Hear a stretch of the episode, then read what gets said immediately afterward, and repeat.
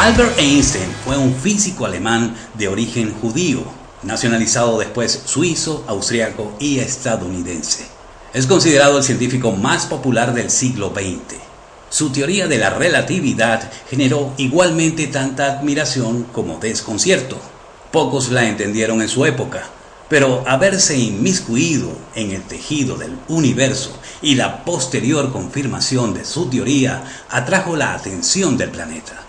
Aún hoy día, sus ideas siguen generando enormes desconciertos y temores. Recibió el Premio Nobel de Física por su teoría de la relatividad. Algo difícil de explicar, pero lo intentamos hacer aquí de forma sencilla, sí, incluso que se entienda bien para niños. Luego, ahondaremos sobre todos aquellos asuntos impactantes y no muy divulgados de su vida y muerte a los 76 años en 1955. Imagínate viajar en un tren a 100 kilómetros por hora.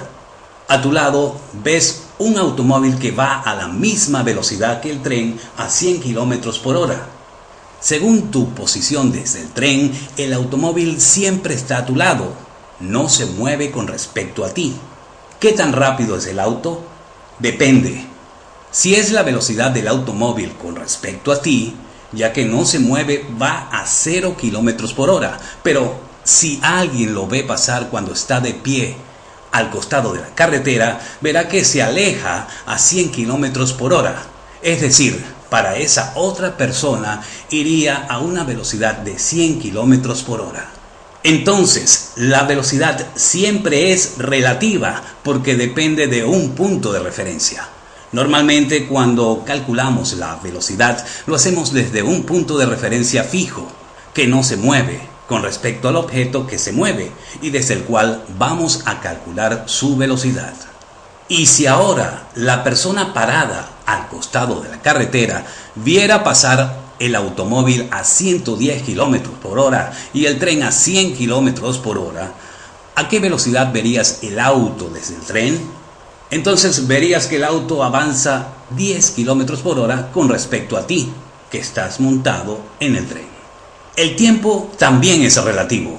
Si escuchamos el tic-tac de dos relojes, es porque hacen tic-tac a una velocidad relativa entre ellos. Si los sincronizáramos, solo escucharíamos nada más el mismo tic-tac.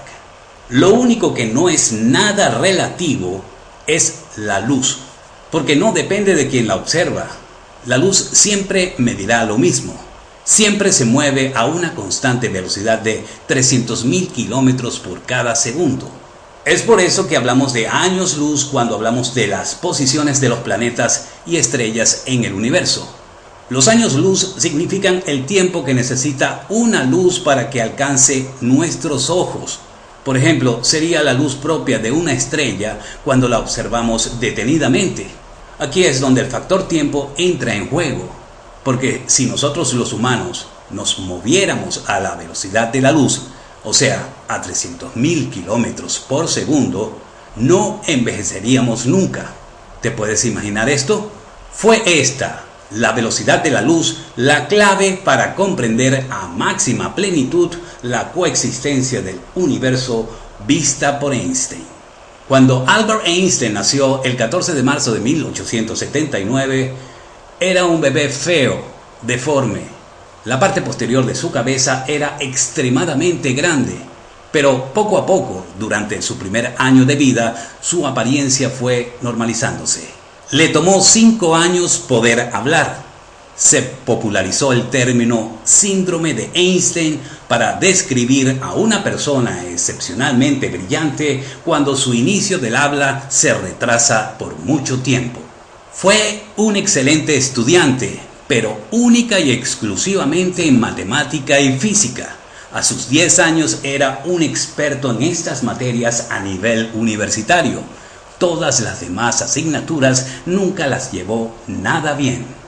Albert Einstein llamaba al racismo una muy rara, rarísima enfermedad y fue miembro de la NACP que siempre apoyó y defendió los controversiales derechos de los negros.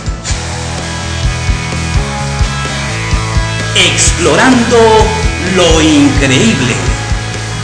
Cortas historias de la vida real que te harán reflexionar. Apreciamos tu suscripción y compartir con amigos.